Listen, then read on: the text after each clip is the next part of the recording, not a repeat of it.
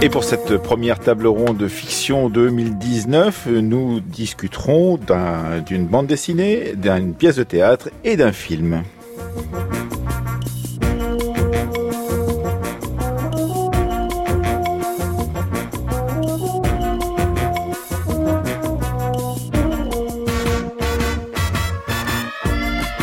Et nous en discuterons avec Victor Massé de l'Épinay de la Fabrique de l'Histoire, Anaïs Albert, maîtresse de conférence à Paris 7 d'Hydro, Clyde Plumosil, chargé de recherche au CNRS au centre Roland Mounier à Sorbonne Université, Étienne Anaïm, directeur d'études à l'école des hautes études en sciences sociales. Au programme, une pièce de théâtre qui a fait beaucoup parler d'elle avant même d'avoir été vue, celle de Robert Lepage qui est montée à la cartoucherie de Vincennes au Théâtre du Soleil, Canata, Un violent désir de bonheur, un film de Clément Schneider qui traite de la Révolution française dans le sud-est de la France et le livre de Jessie, une bande dessinée coréenne de Park Kung-wong publié chez Casterman. Et il ne faut pas oublier qu'à la fin de cette émission, comme chaque vendredi, eh bien, la séquence C'était à la une avec Retro News traitera aujourd'hui euh, d'un article de Blaise Sandrard décrivant Hollywood. Il sera lu par Hélène Nosser.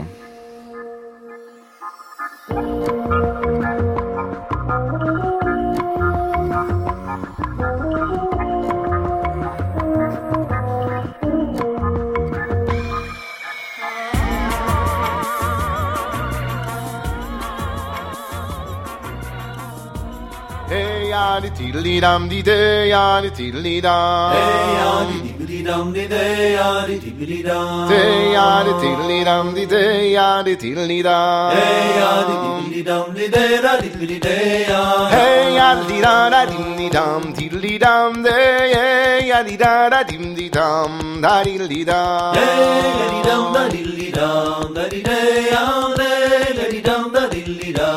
Diddly dum, hey yaddy diddly dum, dee day yaddy diddly dum. Hey yaddy diddly dum, dee day diddly day yaddy. Hey yaddy diddly dum, dee day yaddy diddly dum. Hey yaddy diddly dum, dee day diddly day yaddy. Hey yaddy da da diddly dum, diddly dum, day yaddy da da diddly dum, da diddly dum. Hey yaddy dum da diddly dum, da dee day yaddy, da dee dum da diddly dum da diddly dum da di da da di dum da diddly da diddly dum da da di da da di dum da da di dum Une réinterprétation de la marche des Iroquois Vent du Nord par euh, le groupe euh, donc euh, phare par le groupe Vent du Nord donc groupe phare dans le mouvement de la musique traditionnelle du Québec. Ça n'est pas de Québec dont parle Canada plus exactement mais c'est plutôt de Colombie-Britannique et de Vancouver. Canada c'est la nouvelle pièce de Robert Lepage montée donc au théâtre du Soleil à la cartoucherie de Vincennes. Bonjour Victor Massel d'Épinay vous nous la présentez. Bonjour Emmanuel. Oui alors Trois choses dans ce titre, Kanata, épisode 1, la controverse. Kanata d'abord, qui est l'origine du mot Canada, un mot qui désigne le village dans la langue iroquois ou la langue huron, et un mot qui dit bien le projet d'une fresque globale, raconter une histoire du Canada en partant de la rencontre et des moments de rencontre entre les colons blancs et les populations autochtones, c'est-à-dire les nations indiennes. Épisode 1 ensuite, puisqu'il doit y en avoir trois, et ce n'est peut-être qu'à la fin de ces trois euh, tableau, de ces trois moments, qu'on pourra juger du, succès ou non de cette fresque historique, puisque dans ce premier épisode, la dimension historique n'est pas vraiment centrale. Et puis ensuite, la controverse, puisque nous allons en parler, cette pièce a été l'objet d'une grande controverse au Canada. Robert Lepage a été accusé d'appropriation culturelle, puisqu'il racontait l'histoire des Amérindiens sans un seul comédien autochtone sur scène. La pièce a donc bien failli euh, être annulée, et finalement cette controverse a été intégrée au texte. Alors sur scène, que voit-on? Eh bien, on voit d'abord la troupe du Théâtre du Soleil, euh, si nombreuse, 32 acteurs, toujours aussi euh, solidaires, toujours aussi soudés. On voit les tableaux et les décors changer à un rythme vertigineux, avec des scènes qui durent parfois à peine une minute. Et on passe d'un coin de rue sordide, où les gens se shootent, à un restaurant, à un loft, à un commissariat, à une forêt primaire, à une porcherie, à une salle de shoot, etc. etc. C'est donc assez composite, inégal, parfois malheureusement, à mon avis, très démonstratif. Alors on commence avec des tableaux qui sont sur scène, peints par des peintres canadiens blancs, des tableaux représentant des Indiens, et on finit avec un des personnages centraux qui est une peintre et qui peint euh, en transparence devant nous les gens que l'on voit en arrière-plan, donc la peinture qui s'efface derrière les personnages qu'elle a voulu peindre. Et entre les deux, donc toujours cette question de la représentation, de la légitimité. A-t-on le droit de représenter? Qui a le droit de représenter? Et c'est à la fois le sujet de la controverse et le sujet de cette pièce. Alors, premier à intervenir dans cette table ronde fiction, Étienne Anheim, qu'est-ce que vous avez pensé de Canata que vous avez vu la semaine dernière, comme moi-même d'ailleurs, au Théâtre du Soleil à la cartoucherie de Vincennes près de Paris? Il faut dire, comme Victor vient de le rappeler, qu'il y a en fait deux sujets. Il y a la pièce et puis le débat autour de la pièce. Alors pour la pièce elle-même, euh, je dois dire que euh, j'ai bien aimé cette pièce. Euh, je trouve que on y retrouve en particulier tout le talent de la troupe du Théâtre du Soleil. Enfin, la dimension de jeu, la dimension plastique. on pense parfois que Arniam Mouchkine et le Théâtre du Soleil ont leurs plus belles heures derrière eux, derrière eux, mais il faut quand même souligner que c'est encore bien vivant mmh. et qu'il s'y passe toujours des choses et que je trouve ça toujours formidable. Et là, vraiment, il y a on de ma part un enthousiasme euh, très grand. Euh, c'est une pièce qui dit beaucoup de choses, qui est en fait devenue une pièce sur euh, la mondialisation, on, parle beaucoup de la question des autochtones autour de cette pièce, et de fait, la pièce est centrée sur la question des autochtones, mais on découvre aussi les problèmes de colonisation, les Français, les Français d'autrefois, mais les Français d'aujourd'hui qui vivent au Canada, les Anglais, les États-Unis qui sont présents, la Chine, euh, la gentrification euh, du centre-ville de Vancouver, euh, la drogue, le sexe, l'art. En fait, c'est une pièce qui parle d'énormément de choses, alors peut-être un peu trop à un moment donné, peut-être d'une manière un peu didactique, mais il y a des moments de poésie qui sont extraordinaires la scène des arbres coupés, par exemple, au début, la scène du canoë ensuite, euh, sont des scènes scène de, de, canoë euh, qui est assez remarquable, vraiment magnifique, avec et qui est proche de euh, l'art du cirque, effectivement, et qui donc tente de nous faire comprendre ce qu'est l'évasion dans l'opium de, deux des héros de cette pièce. Voilà, c'est une scène extraordinaire. Alors c'est toujours difficile de tirer les acteurs à l'intérieur de cette troupe qui est très unie, mais, mais Dominique Jambert qui joue Miranda est extraordinaire dans cette scène en particulier.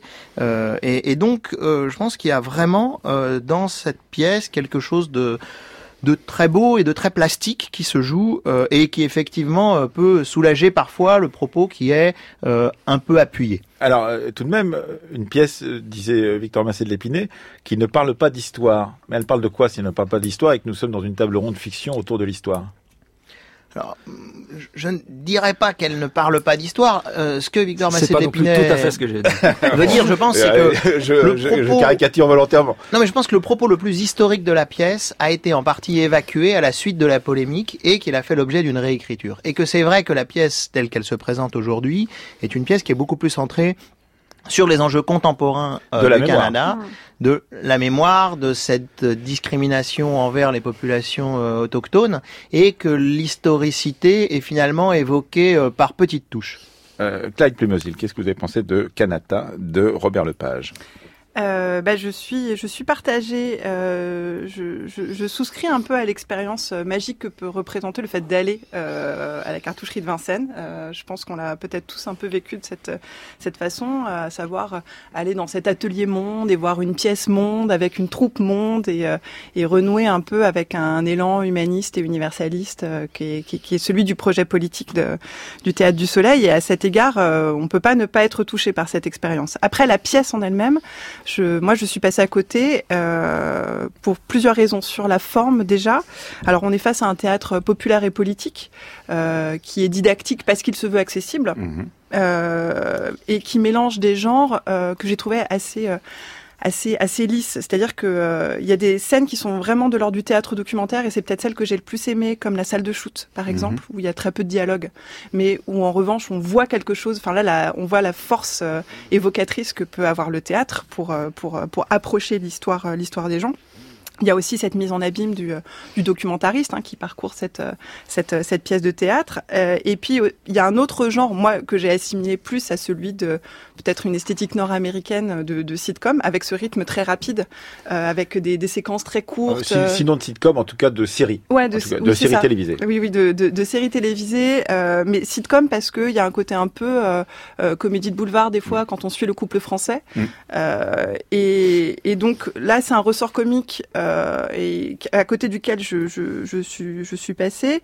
Euh, donc les décors sont somptueux, euh, on voit cette, cette efficacité dans, dans, dans, dans, les changements multiples de, de scènes, d'univers qu'ils nous donnent à voir, euh, mais je trouve que ça montre plus que ça ne dit. Et donc du coup, euh, sur le propos, sur le fond de cette pièce, euh, moi j'ai pas été convaincue par la force démonstrative de, euh, de, de, de, de la pièce. C'est-à-dire que Mm. le propos historique, il est un peu allusif, mais après quand on sait que c'est acte 1 d'une Mm. pièce qui est en, en trois temps et qu'on est sur le dernier temps, ça peut expliquer que comme on est de- du coup dans du très contem- contemporain, qui ne saisit le passé que par quelques, quelques allusions. Donc euh, soit.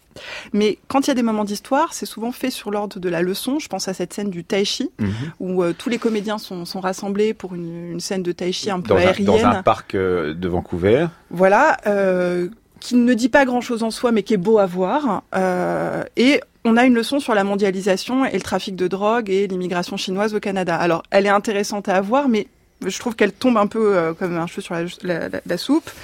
Euh, le geste auto-justificateur de, de l'artiste qui dit bah on n'est pas obligé d'être euh, en gros autochtone pour peindre des autochtones qui est un peu donc tout tout l'enjeu et de la et de la pièce et de la controverse autour de Mhm. Kanata. Euh, j'ai eu l'impression d'un propos un peu unidimensionnel, c'est-à-dire qu'il n'y avait pas de controverse, il y avait une théorie, Mhm. voilà, qui était dite euh, et assez, enfin, voilà, avec laquelle je pouvais être d'accord, mais je, je trouvais pas qu'il y avait d'aspérité ou de, de problématiques particulières. Et puis surtout, et c'est le dernier point sur lequel j'aimerais insister, c'est la question de la disparition des femmes autochtones, qui je trouvais un sujet génial.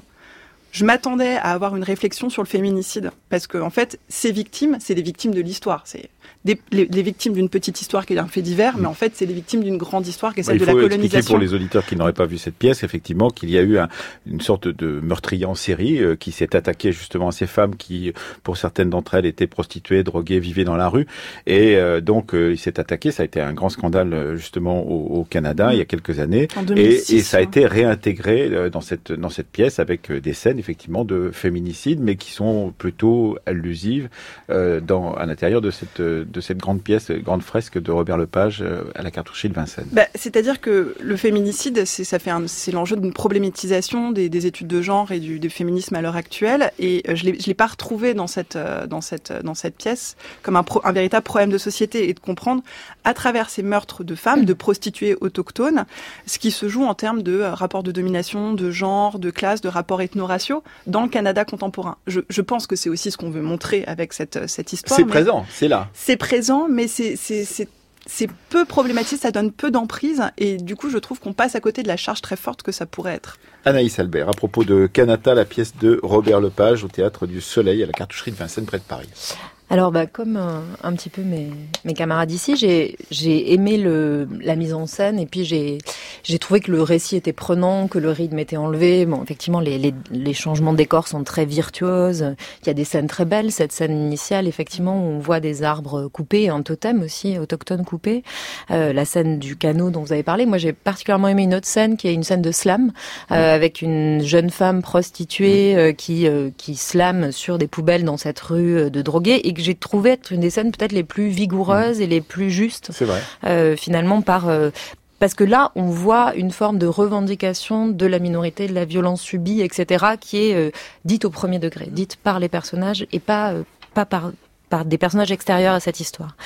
Euh, donc tout ça, effectivement, était euh, était très juste. Sur le, le rapport à l'histoire, moi justement cette scène d'ouverture, en fait, qui est la scène donc euh, on a un décor et on, avec dans lequel passe un canot, euh, donc qui représente une forêt primaire, et puis on voit des bûcherons qui arrivent, qui coupent les arbres et puis qui coupent le totem. Et je trouve que là est contenu quasiment le rapport à l'histoire de, enfin, ce que veut dire cette pièce sur le rapport à l'histoire, c'est-à-dire que le Canada est une, une pièce, un pays qui s'est construit sur la destruction de la nature avec les arbres coupés, et puis c'est destruction des cultures autochtones puisqu'on finit par couper ce totem. Et donc il y a une oblitération du passé, hein, c'est le mythe du pays neuf qu'on retrouve aussi dans une scène burlesque ou une forme burlesque dans une scène où un Français présente à un autre Français qu'est-ce que c'est qu'être américain et il lui dit notamment euh, tu n'auras plus de passé, plus de tradition, plus de culture et tu ne dois penser qu'à l'avenir. Donc là, il y a quand même un discours sur l'histoire qui est assez fort, hein, qui est l'idée que le Canada se serait construit en gros autour du, du- de l'oblitération du passé et la pièce c'est le retour du refoulé ou le retour du passé refoulé. Hein. Euh, donc le malaise de ces enfants autochtones, euh, contenu aussi dans une scène d'arrachement à la mer, dans cette première scène aussi, puisqu'on sait qu'il y a tous ces bébés qui ont été séparés de leur mère pour être mis dans des dans des pensionnats Dans et c'est- voilà, évoqué dans la pièce. Euh, et finalement, le seul personnage qui connaît la rédemption, le seul personnage autochtone, c'est Toby. Donc c'est celui qui est documentariste et c'est celui finalement à qui un sage, un ancien, a raconté son passé, a raconté sa nation, a raconté ses chants. Donc là, il y a en renouant avec le passé, on renoue. Donc ça, moi, j'ai trouvé ça assez juste et assez beau. Après, sur la question de de l'appropriation culturelle et du discours un petit peu politique qui veut être porté. Finalement, euh, d'abord, je trouve que c'est bon, c'est une pièce qui est pleine de bonnes intentions politiques, hein, et on, ne peut pas être en désaccord. Finalement, ça dénonce les violences faites aux femmes, particulièrement aux plus vulnérables, aux marginales, aux drogués, aux autochtones. Ça dénonce le racisme aussi. Il y a une scène dans un commissariat où, où une, une, policière est accusée de racisme par une autre par une autre femme, une travailleuse sociale. Travailleuse sociale originaire de Haïti. Voilà, effectivement. Euh, mais finalement, moi, ce qui m'a et, Ariane Mouchkine a beaucoup dit que c'était une pièce de la réconciliation. Euh, et voilà. Moi, ce qui m'a un peu gêné finalement, c'est que on est quasiment, on, ne peut pas être en désaccord puisque c'est une oppression sans oppresseur en fait finalement. Et le seul personnage qui pourrait représenter l'oppression, c'est un personnage très caricatural, c'est celui de ce serial killer euh, blanc, mm. alors deux classes populaires 107 milliardaires, un, un, redneck, euh, voilà exactement, un petit blanc hein, et un, un, white trash. Et, et du coup c'est compliqué parce que c'est là encore ce que disait Clay, Plumozil, ça réduit l'oppression à des mm. questions individuelles et il n'y a pas de rapports sociaux en fait. Ces femmes elles sont oppressées, on ne sait pas par qui, on le voit pas, sauf par cet homme qui est très individuel finalement. Et, ça, j'ai trouvé, et pareil sur la colonisation. Tout de même, il y a, plusieurs scènes euh, qui montrent effectivement euh, qu'un commissariat n'est pas accueillant pour euh, pour des femmes autochtones. Il y a plusieurs scènes qui montrent effectivement qu'il y a une sorte de résistance de la société à la, à la visibilité ou à la, visibilisation de ces de ces femmes dans la société canadienne d'aujourd'hui. Mais pour appuyer ce que dit Anaïs et, et, rebondir sur sur ce que vous venez de dire, Emmanuel, faut voir la réaction du public. Ces scènes que vous décrivez, les gens y rigolaient. C'était traité sur un ressort comique. Et je mmh. pense qu'on. Ah, j'ai pas rigolé. Ah ben, nous, non, nous, on rigolait pas spécialement, mais il y avait en fait, euh, c'était vu comme un, un, enjeu. Finalement, plutôt une comédie de mœurs en disant bah oui, bah les policiers sont un petit peu racistes, mais ils sont gentils. Donc voilà, il y avait quelque chose de où on tombe à côté, moi, je trouve. Étienne Anaheim, à propos de Kanata, donc la pièce de Robert Lepage au Théâtre du Soleil j'ai trouvé comme Emmanuel qu'il y avait un peu plus de complexité, même si le propos peut rester euh, parfois un peu lourd, que euh, ce que vous venez de dire, et en particulier qu'il y avait la possibilité de regards multiples à l'intérieur de, de, la pièce. Par exemple, sur la question euh, effectivement de la mise en abîme du débat, puisque euh, Robert Lepage a intégré l'argumentaire qui. Alors il faut rappeler que donc au Canada, lorsqu'il a voulu présenter cette pièce, une des associations donc d'autochtones canadiens ont protesté contre contre cette pièce parce qu'elle n'utilisait pas, comme l'a dit Victor Massé de l'Épinay au tout début de la discussion, elle n'utilisait pas de comédiens autochtones, alors qu'il y en a beaucoup effectivement euh, dans les comédiens canadiens.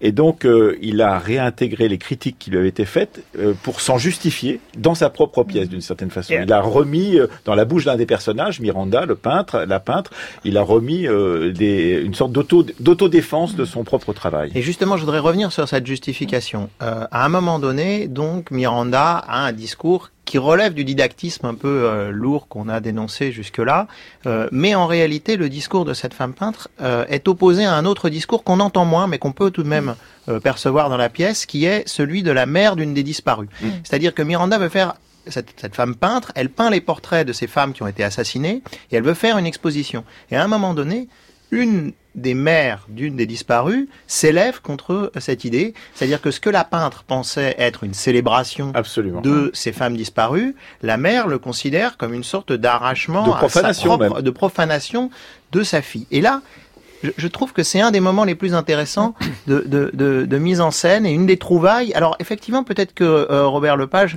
la, ne l'a pas poussé jusqu'au bout et, et s'en est servi comme un contrepoint, mais je dirais qu'il est presque lui-même dépassé par son idée euh, scénographique et, et, et, littéraire, parce que euh, là, d'un seul coup, on voit que le débat sur l'appropriation culturelle, qui me semble pas un très bon débat formulé comme ça, parce qu'en réalité, il n'a pas été formulé comme ça, y compris par les autochtones, qui mm. ont d'abord euh, utilisé cette tribune pour protester contre le fait que tous les acteurs de la vie culturelle euh, euh, marginalisaient le, monde autochtone, ce qui était légitime. Mais à l'intérieur de ça, on, on voit que ce qui se dit là, c'est une sensibilité, disons, au fait, dans l'art, de pouvoir parler de gens qui sont encore vivants ou de parler devant eux et que ça pose des questions qui sont des questions intéressantes. Oui, surtout euh, en ces temps de restitution de patrimoine culturel, par exemple, et, et des rapports donc remis par Bénédicte Savoie et Phil Windsor au président de la République. Victor Massé d'Épinay. Oui, je suis, je suis d'accord avec ce que vient de dire Étienne Anaïm sur la façon dont Robert Lepage a intégré les critiques dans sa pièce. C'est pour ça qu'elle n'est pas si univoque. En effet, on a un peu l'impression d'un consensus entre la salle et les acteurs que oui, on est d'accord, il ne faut pas être juif pour jouer un juif, il ne faut pas forcément être noir pour jouer un noir, il ne faut pas forcément être drogué pour jouer un drogué. Pour autant, dans la bouche de cette mère d'une jeune prostituée assassinée, euh, Robert Lepage a mis les mots qui étaient des, mots que j'ai retrouvés dans des articles de journaux d'il y a plusieurs mois, euh, en particulier ils nous ont volé nos terres, ils nous ont volé nos ressources, ils nous ont volé nos enfants et maintenant ils veulent, ils veulent nous voler nos larmes. Ce discours, il est remis dans la bouche des personnages sur scène et il n'est pas, euh, on peut au, moins rendre euh, cela à Robert Lepage, il n'est pas caricaturé, il, est une souffrance qui, a été exprimée par tous ces gens euh, dans, dans la vraie vie et, sur, sur scène, cette souffrance est exprimée et elle n'est pas risible, les gens ne rient pas, je, je crois, à ce moment-là. Et, et, il faut d'ailleurs saluer le travail justement de la vidéo. Moi, je suis suis toujours un peu sceptique de la présence de la vidéo euh, souvent euh, au théâtre, mais là, enfin, Robert Lepage est tout à fait euh, habilité à nous présenter une manière de, de, mettre la vidéo sur scène par le filmage de ce documentariste autochtone, d'origine autochtone, qui filme celles et ceux qui ont euh, subi euh, dans les 40 dernières années euh, la, société canadienne qui s'est imposée à eux. Et donc ça c'est assez remarquable en particulier avec le, témoignage de cette mère dont on vient de parler. Anaïs Albert. Oui, je suis d'accord que cette mise en abîme du débat dans la pièce elle-même est extrêmement intéressante et, pour le coup donne un point de vue multiple sur ce débat à l'intérieur de la pièce même et, c'est extrêmement intéressant. Et, et, je me suis posé la question de qu'est-ce qui m'avait un petit peu gêné dans la défense qui est mise dans la bouche de Miranda, mais dont on comprend qu'elle est celle plus ou moins de Robert Lepage. Finalement, c'est cette phrase. Hein, alors, il faut être juif pour écrire sur les juifs, il mm. faut être noir pour peindre euh, un des noirs ou un noir, je ne sais plus. Et en fait, finalement, euh, c'est un peu la même question que celle de l'oppression sans oppresseur. C'est-à-dire, ce qui est pointé là, c'est que euh, les humains seraient désunis par des différences et que finalement, le, la revendication du metteur en scène, ce serait une revendication d'universalité. Bon, ce qui est une chose tout à fait louable, mais il me semble qu'il manque la question de la hiérarchie. C'est-à-dire, ça n'est pas juste être juif pour peindre un juif, être noir pour écrire sur les noirs. C'est aussi la question de qui écrit sur qui et quelle place ces gens occupent dans les rapports sociaux. Et c'est pas la même chose d'être un noir qui écrit sur les femmes, d'être un, pardon, un homme qui écrit sur les femmes, un noir qui écrit sur les blancs, un blanc qui écrit sur les noirs. Et finalement, cette mise à égalité de toutes les différences annule un petit peu des questions de hiérarchie. Et vous êtes d'accord avec ce que vient de dire Anaïs Albert? Totalement. Et je, non, mais je pense que c'est intéressant parce que effectivement, la, la, la, pièce pose la question de la circulation culturelle et de l'universalité du discours que propose euh, que propose Kanata et qui est un est un discours d'émancipation des peuples, mais en faisant abstraction d'une structure dans laquelle on est, à savoir qu'il y a majoritairement plus de, comédiens non autochtones qu'autochtones qui peuvent participer à ce type de production et qui, de fait, dans cette pièce-là, se trouvent complètement absents. Donc voilà. Ils sont absents. Circulation culturelle, ce oui. À, ce à quoi répond euh, la troupe du Théâtre du Soleil à Ariane euh, que c'est la, la troupe la plus multiculturelle qu'on ait jamais inventée sur le territoire français. Bien sûr. Euh, Étienne Nanheim. Oui, mais le problème, c'est que c'est un débat qui est nourri par une colère qui ne peut pas s'éteindre. C'est-à-dire que ces peuples autochtones, ils portent avec eux une revendication qui est légitime et qui est un problème de visibilité. Et c'est vrai que euh, moi, je suis entièrement convaincu par la, la défense d'Ariane Nouchkine, mais ce sera mieux le jour où le théâtre classique français joué au Québec le sera par des troupes majoritairement autochtones mm. euh, dans des grands théâtres. Donc c'est cette question-là. Mais à côté, il y a une question qui est, je pense, euh, une question de, de, sensibilité, disons, et de, de capacité à être porte-parole, qui n'est pas qu'une question artistique. Prenez les sociologues, les anthropologues, quand ils vont voir des gens et qu'ils rapportent leurs paroles, les journalistes même, et on, a, on a beaucoup parlé au moment des Gilets jaunes, quand ils rapportent des paroles, qu'est-ce qu'ils font avec les paroles des gens, qu'est-ce qu'ils font avec la vie des gens qu'ils rapportent? Or, euh, je pense que le débat autour de cette pièce rappelle qu'il faut euh, être délicat dans ce genre de matière. Et de ce point de vue, je pense qu'Aryanovchkin et sa troupe euh, euh, ont toujours plaidé pour un théâtre ouvert sur le monde. Et, et de ce point de vue, c'est une très bonne chose. Et vous, vous, vous êtes trop jeune pour vous en souvenir, mais souvenez-vous peut-être de la polémique qui avait entouré la présentation de deuxième, pour la deuxième fois de La solitude dans les champs de coton de Bernard-Marie Coltès, qui avait écrit son rôle pour un, un, des deux rôles pour un, un dealer noir américain et qui rôle qui avait été repris par un, acteur blanc, en l'occurrence c'était par Patrice Chéreau soi-même, et effectivement, et Bernard-Marie Coltès, malgré sa très grande proximité avec Chéreau, avait protesté contre cette, euh, ce, ce- ce- ce détournement, pourrait-on dire, de ce qu'il avait écrit, parce que ça avait un rôle, selon lui, et il y avait un rôle qui était euh, porté par le fait que ce comédien soit un comédien noir. C'était Isaac de Bancolé dans la première version de cette formidable solitude dans les champs de coton. Je vous remercie. On a parlé donc de Kanata, donc la pièce de Robert Lepage qui continue euh, pendant longtemps, on l'imagine, au Théâtre du Soleil à la cartoucherie de Versailles, de Vincennes, pardon. When the revolution comes. When the revolution comes, When the revolution comes. When the revolution comes, some of us will probably catch it on TV with chicken hanging from our mouths. You'll know it's revolution because there won't be no commercial. When the revolution comes. When the revolution comes. when the revolution comes, Preacher pimps are gonna split the scene with the communion wine stuck in their back pockets. Faggots won't be so funny then, and all the junkies will quit their nod and wake up when the revolution comes. When the revolution comes, transit cops will be crushed by the train. When the Revolution Comes, c'est un titre qui ouvre, en l'occurrence, le film qui vient tout juste de sortir, malheureusement dans une seule salle à Paris et euh, j'imagine dans pas mal de salles, on l'espère en tous les cas, euh, dans nos régions. En l'occurrence, un film qui s'intitule Un violent euh, désir de bonheur. On peut dire que effectivement, euh, les trois termes de, ce titre sont représentés dans, ce film la violence, euh, le désir et le bonheur. Euh, tout cela se passe pendant la Révolution française en 1792. Une petite troupe de révolutionnaires aborde un monastère dans lequel se trouvent encore six moines. On est à, la- toute fin d'un ancien régime qui a vu déserter pour beaucoup d'entre eux les monastères au- tout au long du XVIIIe siècle. Et ce monastère avec un, un frère euh, très euh, particulier qui est euh, vraiment euh, une sorte euh, a priori d'anti-révolutionnaire lorsqu'il euh, il voit arriver ces révolutionnaires dans son propre couvent, un jeune frère qui fait penser beaucoup à des personnages de Pasolini, mais aussi à, par exemple à Saint François puisqu'il y a carrément le, le cantique de au soleil et au frère soleil et au frère lune qui est mis dans sa propre bouche. Ce jeune moine voit donc arriver ces révolutionnaires, se révolte et va d'une certaine façon profiter de cette révolution pour euh, se défroquer. Euh, Qu'est-ce que vous avez pensé, vous qui êtes spécialiste de la Révolution française, de la prostitution pendant la Révolution française, qu'est-ce que vous avez pensé de ce film Clive Plumosil? Euh, alors, je. j'ai- J'ai Il est été- signé Clément Schneider, je l'ai pas encore Oui. cité. Le, le, le titre, et on peut, on peut y revenir, il est intéressant parce qu'il résonne avec ce discours de Saint-Just qu'on a peut-être euh, en tête, à savoir que le bonheur est une idée neuve en, En Europe. en Europe et qui montre aussi le propos du, euh, du film, à savoir que euh, la révolution, c'est euh, le basculement du monde vers un nouvel horizon d'expérience. Et c'est ce qui se joue dans ce film très, très intimiste, qui est à la base un moyen métrage à, à petit budget, 1h10. 1h10, euh, et qui veut raconter la révolution, ou en tout cas une révolution par ses marges, par la périphérie, à une échelle très intime, hein, celle d'un individu, ce, ce jeune moine que vous venez de, Gabriel. Gabriel que, que vous venez de, de décrire et qui du coup adopte une approche résolument anti-spectaculaire de l'événement révolutionnaire. Ce qui est intéressant en fait, c'est que encore un film sur la révolution, mais Ah, c'est exactement l'antithèse d'un peuple et son roi. voilà. Eh ben, vous m'avez volé ma ligne de ma.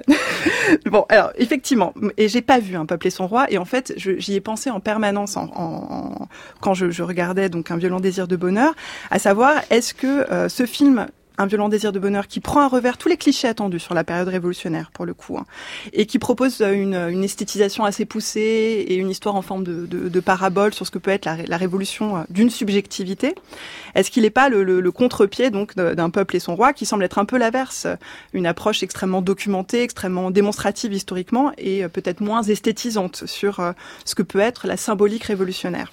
Mais en tout cas, on peut quand même constater qu'il y a deux films qui sortent sur la Révolution dans un intervalle assez restreint, Mm. et ça nous dit quelque chose peut-être d'un moment euh, où l'insurrection revient sur le devant de la scène et de Bah, D'ailleurs, c'est assez amusant parce que il s'est nourri, euh, Clément Schneider, euh, des travaux du comité invisible, invisible. euh, de- Ouais. du groupe de Tarnac, et euh, c'est présent dans, dans, dans, dans, dans la, dans, le- dans le dialogue de ce film. Oui, il y a des, des- des extraits effectivement qui, euh, qui, qui sont cités. Euh, alors, moi, effectivement, je suis pas une cinéphile, donc les, références pasoliniennes, euh, le jeu des acteurs euh, assez euh, assez théâtralisé dans, dans, l'influence de, de Romer, c'est pas des choses qui m'ont qui m'ont touché et qui m'ont peut-être parfois mise à distance de, de, de la pièce. En revanche, je trouve que pour le coup, elle repose sur tout un ensemble de trouvailles qui sont très intéressantes, à savoir déjà le dispositif du monastère, qui est une sorte de petite utopie un monde en soi. Euh, Il faut rappeler que je crois, j'ai lu quelque part que Clément Schneider est en train de faire une thèse sur le rapport du théâtre à l'utopie. C'est ça, à la Fémis. Et, euh, et euh, par ailleurs, ce, ce moine qui qui est la, le personnage qui permet d'interroger l'entrée, le basculement en révolution des, euh, des, des individus, euh, et comment ce basculement peut être un arrachement euh, à soi-même, à son, à son monde, et qui permet de penser le rapport à l'engagement en révolution, pas sous l'angle du protagonisme, donc les personnes qui, qui s'engagent dans la dynamique révolutionnaire, qui portent les événements, les journées révolutionnaires à, à bras le corps, mais plutôt sous l'angle d'une, d'une, d'un engagement de, de, de, de basse intensité. D'un changer la vie. D'un changer la vie, exactement, articulé autour de trois moments la révolution spirituelle du, du, jeune moine qui, qui décide de, de, de, se défroquer et donc de devenir un soldat révolutionnaire. Euh, ce moment justement où il devient, euh, devient soldat et puis euh, un dernier moment qui moi m'a moins touché, qui est cette révolution sexuelle qu'il vit euh, aux côtés d'une jeune Ah, ça, affranchie. oui, On peut ne pas apprécier. Voilà, et euh, qui, euh, en fait, que j'ai vu arriver tout de suite avec le, ce personnage féminin, qui est le seul per- personnage féminin de la pièce, qui par ailleurs euh, est muet les 90% du, du temps. Alors ça, ça- il y, a, il y a une raison à ça, mais bon, c'était à savoir qu'il y a une seule femme et que par ailleurs elle, elle est muette, c'est un peu, c'est toujours un peu Et pénible. Bon, noir, euh, certes, c'est une allégorie, c'est un archétype, c'est intéressant ce qu'elle représente, mais le fait qu'elle ne parle pas et qu'elle ne parle qu'à la fin, c'est frustrant parce que ça, ça l'incarne finalement pas assez à, mon, à, mes, à mes yeux. Et je voudrais juste finir sur le fait que euh, ce qu'on pourrait attendre, c'est une interrogation des liens entre la révolution et la religion. C'est pas vraiment ce qui se joue, mais ce qui est intéressant en revanche, c'est de montrer que la révolution n'est pas une transformation complète des mentalités, elle est une reconfiguration. Euh, et que par ailleurs, euh, cette, euh, cette, cette messe qui, qui intervient à la, dans la deuxième moitié du, du film, dite par le- l'ancien moine devenu soldat, montre à quel point il y a encore une volonté de, d'aspirer au religieux dans l'élan révolutionnaire qui, euh, qui saisit les personnages. Anaïs Albert, à propos de ce film Un violent désir de bonheur de Clément Schneider qui est sorti mercredi en salle, euh, pressez-vous parce qu'il n'y a qu'une salle à Paris et il y a donc des projections évidemment dans tout un tas de villes de France, mais néanmoins c'est vrai qu'il il est 12. peu servi par les distributeurs. Voilà. Euh, alors moi, je, je suis restée assez extérieure à ce film. Euh, pour parce que pas parce que je suis pas touchée par ce genre de cinéma, au contraire, mais parce que j'ai trouvé que c'était un film euh, au final, malgré une volonté affichée de de contemplation, que c'était finalement un film assez démonstratif et assez appuyé avec un symbolisme assez lourd. Euh, et enfin Bon, je parlerai peut-être un peu moins de la deuxième partie euh, du film, qui est effectivement ce- cette découverte de la sexualité de ce jeune moine, sa partie retour au paradis perdu, hein, où c'est une espèce d'Adam et Ève dans un cadre bucolique, bon, qui, qui moi m'a moins intéressé, mais D'ailleurs, un, un autre personnage, le colporteur, lui fait remarquer Oui. effectivement qu'il y a un Ouais. petit côté Adam et Ève. Adam et Ève au paradis. Mais finalement, ce qui m'a le plus touché moi, c'est c'est ce qui est le, le moins euh, historique, c'est l'ode à la nature. J'ai trouvé que ce- cette partie du film était très réussie, qui est probablement un des projets, à mon avis, centraux du, du réalisateur. hein. Donc cette idée, puisqu'on on voit bien euh, ces moines qui s'occupent des, des oliviers dans une vallée très reculée, donc de la Roya, euh, qui euh, qui travaillent le potager. On filme beaucoup le ciel, la rivière, les animaux. Ça commence sur une scène qui est quand même une scène très franciscaine, hein, puisque c'est le, le moine qui réprimande un chat d'avoir tué un oiseau. Euh, voilà. Donc ça, j'ai trouvé Oui, ça très Après, après avoir embrassé un, un arbre. arbre, exactement. Donc j'ai trouvé ça très convaincant et, et assez assez touchant. Par contre, moi, la partie sur foi politique et violence politique m'a m'a pas du tout touchée et j'ai trouvé que c'était très lourd, très appuyé. Donc la, la jeune femme euh, esclave affranchie dont on suppose qu'elle est esclave affranchie s'appelle Marianne. Bon, donc elle est à la fois la sexualité, la révolution, la liberté. Euh, lui s'appelle Gabriel, donc l'ange d'annonciation, puis devient François, donc la France et Saint François. Donc là aussi c'est un, un peu lourd. Euh, bon, quand on, on relève le confessionnal qui est tombé, c'est aussi une scène un peu lourde. Et juste pour finir, il me semble qu'il y a quand même quelque chose qui est sur la violence politique. hein, il y a quelque chose. on- C'est un film je pense, qui cherche à réfléchir sur la violence politique. Finalement, il y a des scènes qui sont décrites, rejouées, mais jamais vues de d'exécution de, nobles, en fait, par ces soldats révolutionnaires. Et finalement, en voulant traiter le politique par l'angle de l'intime, ce qui est aussi, on en parlera, mais ce qui est le projet de la BD dont on parlera tout à l'heure, finalement, je trouve qu'il y a une forme, à mon sens, de dépolitisation de la Révolution française. Et finalement, ça n'apparaît que comme une quête individuelle, voire individualiste. Et il manque quand même une dimension euh, collective, politique de cette Révolution française. Mais c'est un, c'est un véritable choix. En l'occurrence, et peut-être effectivement, c'est pour euh, mentionner ce que disait aussi Clyde, que euh, eh bien la Révolution passe par les corps aussi, et passe par aussi des révolutions corporelles qui sont marquées au niveau de l'intime et pas simplement par des révolutions politiques et dans la rue. Étienne Anaheim, puisque on évoque Saint François, puisqu'on évoque le Moyen Âge, puisque le titre même est issu d'un livre de Jacques Lacarrière euh, qui euh, voulait parler des moines euh, au Moyen Âge, un violent désir de bonheur. Qu'est-ce que vous avez pensé de ce film, donc un violent désir de bonheur de Clément Schneider ça m'a évoqué le, Moyen Âge par son cousinage, par exemple, avec le Décaméron de, Pasolini, de fait. Et puis c'est une référence qui est très appuyée. moi, j'ai trouvé que c'était un film qui était beau et un peu ennuyeux. Euh, pour être un peu euh, lapidaire. Euh, c'est-à-dire que j'ai trouvé que c'était formellement très intéressant. Les images, il y a une image carrée, les, les, plans sont extrêmement soignés.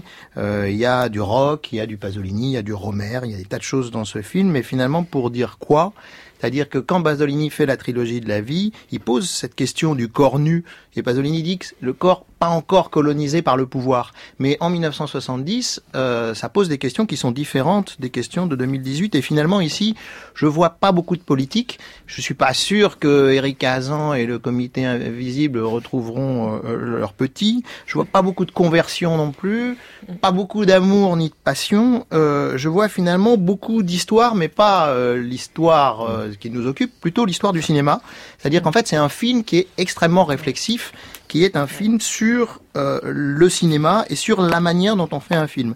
Et finalement, au fond, euh, l'émancipation qu'on pourrait souhaiter euh, ici voir advenir, c'est l'émancipation du réalisateur par rapport à ses références.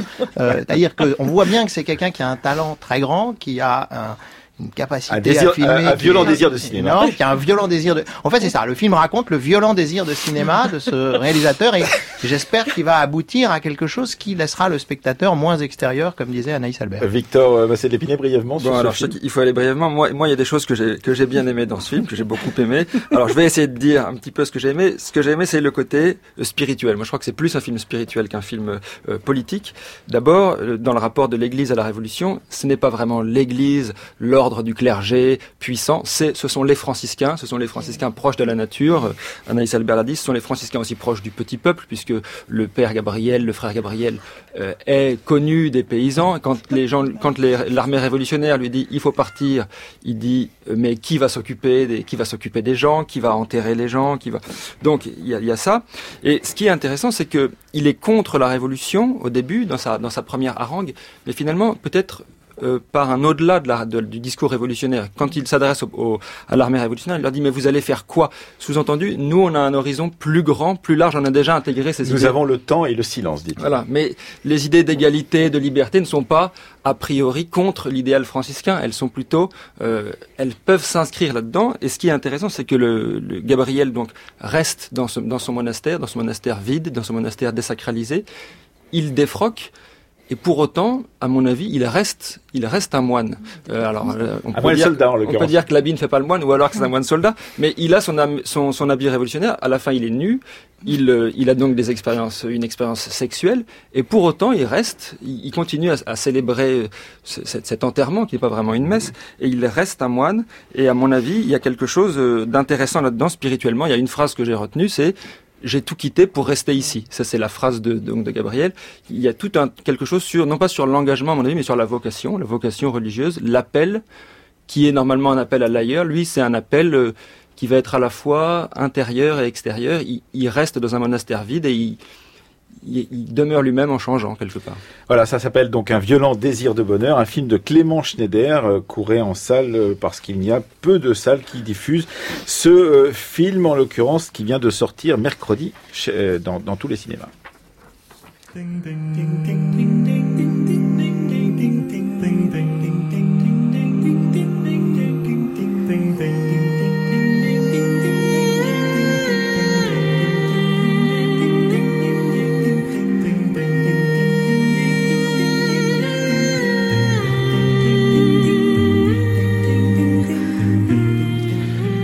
Titre Harirang, euh, joué par Amar Cord. Harirang qu'on retrouve dans la bande dessinée dont on parle maintenant, donc euh, à Mangwa, euh, donc qui s'appelle donc le livre de Jessie et qui vient de paraître aux éditions Casterman. Vous nous présentez brièvement, Victor Massé. L'histoire commence en 1938. Depuis 1910, la Corée est annexée par le Japon et depuis 1919, un gouvernement coréen en exil est installé à Shanghai, puis à la suite des détentions entre la Chine et le Japon, à Changsha dans le Hunan. C'est là que naît la petite Jessie, fille aînée de ses parents, qui vont entamer la rédaction d'un journal à quatre mains dans lequel ils racontent la vie de leur fille et leur péripéties à travers la Chine qui s'enfonce dans la guerre euh, avec le Japon.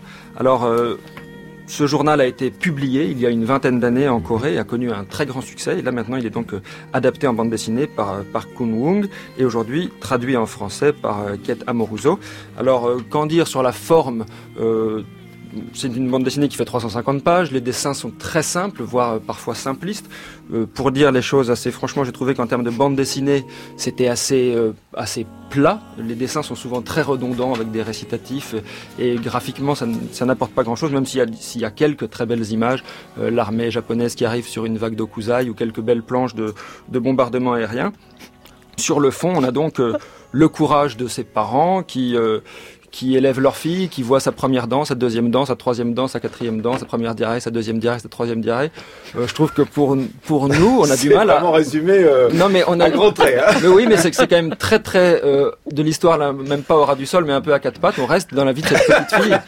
Et j'ai trouvé que c'était euh, le succès en Corée est euh, intéressant. Il y a, un appareil critique qui nous montre qu'il y a un devoir de mémoire en Corée autour de ce, livre, mais pour des Français, j'ai trouvé ça un peu, plat. Alors il faut reconnaître qu'effectivement, euh, Park Wong, euh, donc Wong est, donc un auteur que nous avons pourtant beaucoup vu dans notre table ronde fiction, puisque nous avons traité ici de Je suis communiste, du massacre au pont de Dongwunri, et effectivement, c'était au mois de juin dernier euh, de Mémoire d'un frère que nous avions beaucoup aimé aux éditions Rue de l'Échiquier. Qu'est-ce que vous en avez pensé, Anaïs Albert?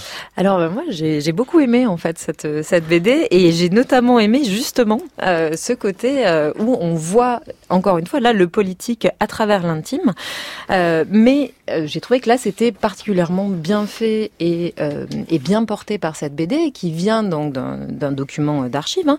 Et finalement, c'est cette idée qu'on va voir toute cette situation des exilés coréens des patriotes coréens, des résistants en Chine à travers, parce qu'ils ont un enfant au tout début du conflit, au tout début de leur exil, et que donc on va mélanger hein, l'histoire de cet enfant et l'histoire politique. C'est écrit à deux mains euh, par donc les deux parents du couple, donc l'homme et la femme, et on voit assez bien d'ailleurs les, les, moments où c'est le père ou c'est la mère qui écrit. Et justement, je pense que ces moments euh, finalement très corporels, très centrés sur la vie de l'enfant, sont beaucoup ceux qui sont écrits par la mère. Ça se voit dans l'énonciation, et euh, c'est intéressant. Moi, j'ai trouvé au contraire d'avoir cette mise en parallèle. Alors pas tant la vie contre la mort, l'enfance contre la guerre, que bon ça j'ai trouvé un petit peu, euh, c'est efficace, mais ça, ça reste quand même un topos. Moi j'ai plus aimé les doutes intimes des militants politiques hein, sur euh, est-ce que euh, l'indépendance. Il y a un, gouvernement en exil qui se trouve en Chine, qui erre à travers la Chine parce que les bombardements japonais les font fuir effectivement, et que il va y avoir enfin l'advenu, pourrait-on dire, de l'indépendance coréenne mm. à la fin de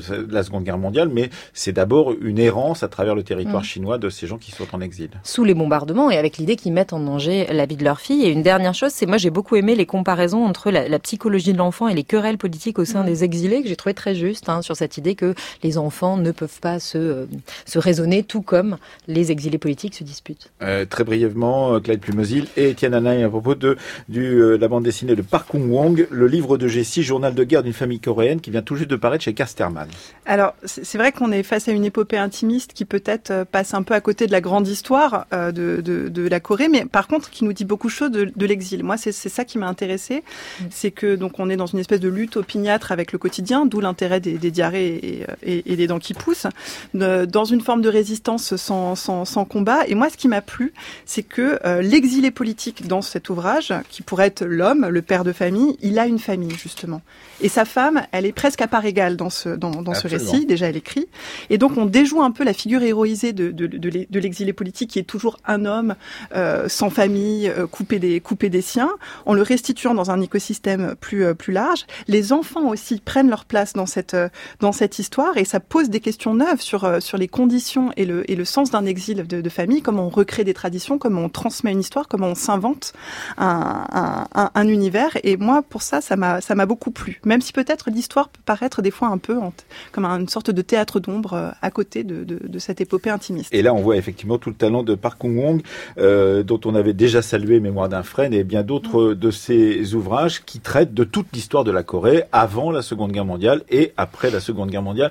Etienne Anaheim ce qui est intéressant dans cette bande dessinée, c'est qu'en fait, c'est une bande dessinée du bout du monde, c'est-à-dire que c'est un monde qui euh, est tout à fait différent euh, du nôtre et euh, qui peut nous intéresser pour des raisons tout à fait différentes de son succès en Corée, parce que mm. c'est un, une bande dessinée nourrie par le nationalisme coréen et l'histoire mm. nationale coréenne. Et en fait, cet aspect-là peut nous paraître, en termes d'histoire critique, parfois un peu embarrassant. Le point de vue n'est pas entièrement explicite. Oui, on ne sait pas très bien si cette obsession de la souffrance des Coréens devant cette hmm. grande histoire du XXe siècle ne tourne pas parfois au patriotisme, c'est sûr, mais au nationalisme parfois. Et ça, on ne le sait pas. C'est une bande dessinée qui est habitée beaucoup plus par le devoir de mémoire que par l'histoire. Mais si on retourne le point de vue, comme on vient de le faire, et qu'on le lit à travers l'histoire de cet enfant, une enfant qui est née en 1938, qui grandit euh, en exil, qui grandit face à l'occupation, alors ça devient une bande dessinée très intéressante, je dirais, sur l'expérience de guerre des tout petits. C'est-à-dire, qu'est-ce que ça veut dire que de grandir en 38 Et en France, euh, mon père est né en 1938 et il a vécu dans des territoires de, occupés par l'Allemagne nazie. Euh, j'ai pensé à lui et je me suis dit, mais qu'est-ce que ça veut dire d'avoir entre 0 et, et 7 ans dans un monde qui est bombardé, euh, qui est occupé, qui est attaqué Et quelle expérience du monde ça forge Et alors là, d'un seul coup, je dirais que si on retourne la bande, cette bande dessinée qui vient de l'autre bout du monde, on la voit à nouveau dans un avec une signification qui est tout à fait universalisable. Ça s'appelle donc le livre de Jessie de Park Kung Wong, journal de guerre d'une famille coréenne, et ça vient tout juste de paraître aux éditions Casterman. Il est temps de retrouver notre dernière séquence du vendredi. C'était à la une avec le site Retro News de la Bibliothèque nationale de France. Aujourd'hui, eh bien, nous retrouvons Blaise Sandra le 31 mai 1936. Il raconte Hollywood, c'est lu par Hélène Losser.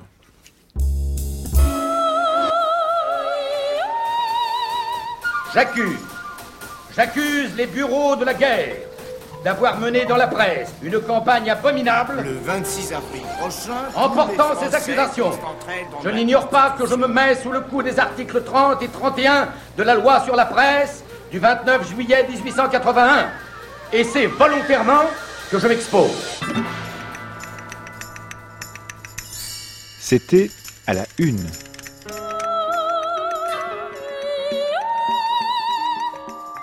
Paris soir, 31 mai 1936. Hollywood, la plus jeune capitale du monde et la capitale de la jeunesse. Tous les marins du monde veulent toucher la ville du Hou comme on touche du bois. Cela porte bonheur. De notre envoyé spécial, Blaise Sandrard.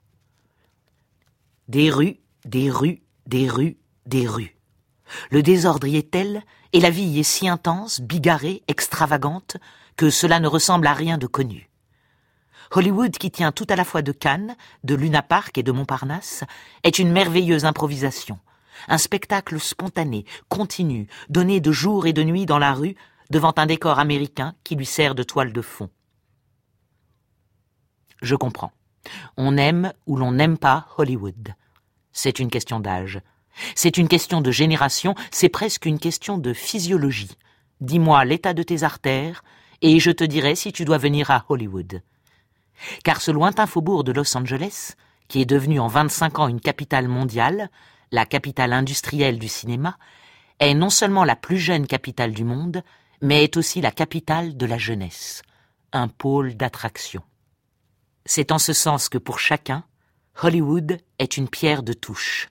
On l'aime ou l'on en a horreur dès le débarquer, dès le premier pas dans la rue. On ne peut que regretter de ne pas y être venu plus tôt, ou tout au contraire, du simple fait d'être là, d'être venu, de vivre un jour dans cette ambiance d'insouciance et d'improvisation, on se sent extraordinairement heureux. Car des vieux, pas plus au studio que dans la rue, on n'en voit pas à Hollywood. Hollywood est la ville des jeunes. Toucher à Hollywood en voyage, c'est comme toucher du bois, cela porte bonheur. Et c'est ce qu'ont compris tous les marins du monde. Pas un bateau ne jette l'ancre à San Pedro sans que la moitié de son équipage ne saute à terre et ne prenne d'assaut les misérables taxis, dont les chauffeurs, des Mexicains indolents, subitement stimulés par la foi, l'ardeur, le désir de tant de jeunes gens impatients d'aller visiter la dernière merveille du monde, l'usine aux illusions, démarrent en vitesse et se livrent à une course vertigineuse sur la route macadamisée. Une ligne droite de 50 km qui relie le port pétrolier de la Californie à la ville mystérieuse des studios, dont les portes sont hermétiquement closes et les verrières énigmatiquement passées au bleu. Nullement déçus, et comme des fidèles aux abords d'un sanctuaire, les hommes se pressent, chacun espérant avoir la chance d'apercevoir, ne serait-ce qu'un instant ou de loin, l'objet de son amour ou de son rêve secret. Ceux qui prêtent l'oreille au boniment des charlatans qui les accostent se font conduire à Beverly Hills, sous le fallacieux prétexte d'aller visiter les résidences des stars les plus fameuses. Et on les retrouve, le soir, dans les chemins en zigzag des collines, tous, du pilotin au capitaine, livrés à des guides marrons qui leur ont fait visiter des propriétés à louer ou des foyers abandonnés, et qui leur vendent, avant de les laisser repartir, des souvenirs de Hollywood. Poupée et jouet Mickey Mouse, la petite moustache de Charlot montée sur un élastique, les dents de sagesse de Greta Garbo, les ongles de Mae West dans un écrin, des touffes de cheveux, des photos inédites, des sachets contenant un gant, un bas de soie, une fleur portée par telle et telle vedette dans tel et tel film. Fétiche suggestif que ces braves marins emportent dans leur lointaine patrie, comme les saintes reliques du navigateur d'aujourd'hui.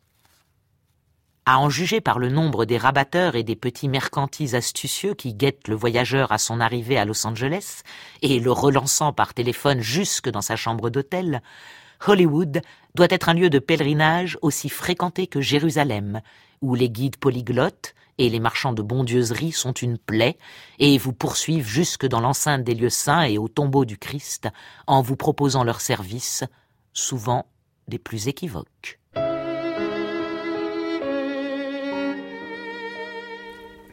Voilà donc pour ce C'était à la une de cette semaine, donc avec le site Retro News de la Bibliothèque nationale de France, lu par Hélène Losser. C'était un texte de Blaise Sandra paru dans Paris Soir le 31 mai 1936 racontant Hollywood en 1936.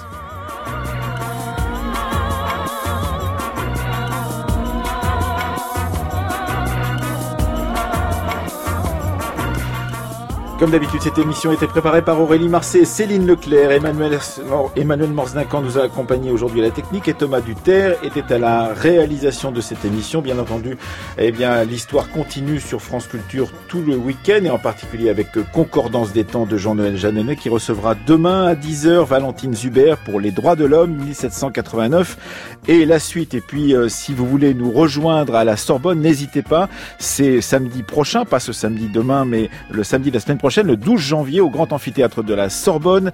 Il s'agit donc euh, du Forum France Culture, le premier des trois forums organisés donc euh, par France Culture à la Sorbonne. Et le thème sera évidemment le climat et nous traiterons de la façon de tenir face au climat euh, quand le climat va monter à un degré et demi de plus. Et nous, pour notre part, entre 10h et 11h, nous traiterons de la longue histoire de l'adaptation justement avec Jean Jouzel, Laurent Litzenberger, Alexis Metzger et Anouchka Vazak. C'est à la Sorbonne donc euh, samedi prochain, 12 janvier, à partir de 10h et toute la journée. Ça sera diffusé ensuite sur France Culture.